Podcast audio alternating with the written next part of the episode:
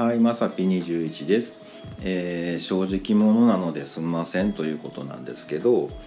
あのまあ、昔のお話でね、うん、あのおじいさんがね、あの池にこう斧を落としてね、あの神様が出てきて、うん「お前が落としたのは金の斧か銀の斧か」ってね。ね、なんかこう正直に言うお話あるじゃないですか「えー私そんなのじゃないです」みたいなね。うん、なんかそのね正直であることってすごく大事なんだなっていうお話なんだとは思うんですけど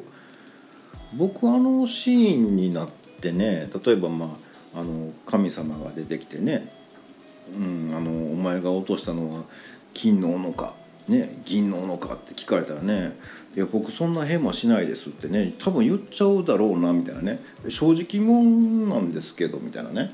うん、えそれちょっとね神様からしたら「ええーってなるかなみたいなね。うんここはなんか嘘つかなあかんのかなみたいなすごいね複雑な心境になるんですけどいやそもそもね考えてみてくださいよ。こう斧を振るよっていう時になんで息向かって振るんですかいうね、うん。まあ、僕からしたらねそこからちょっとおかしくないですかみたいなね。なんで息に入るんっていうね。なんやけどここはちょっと話合わせてあげなね神様もちょっと大変なんかななんてね思ったりもします。まあ、僕はまあねほん実際まあそういうケースになったとしてまあそのね正直に何て言うのかな。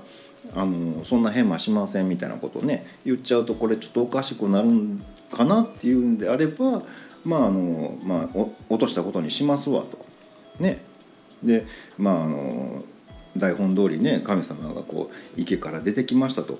ねえーお前が落としたのは、えーこっちの金の斧かそれとも銀の斧かって聞かれたらねいや奥のあのプラチナのやつ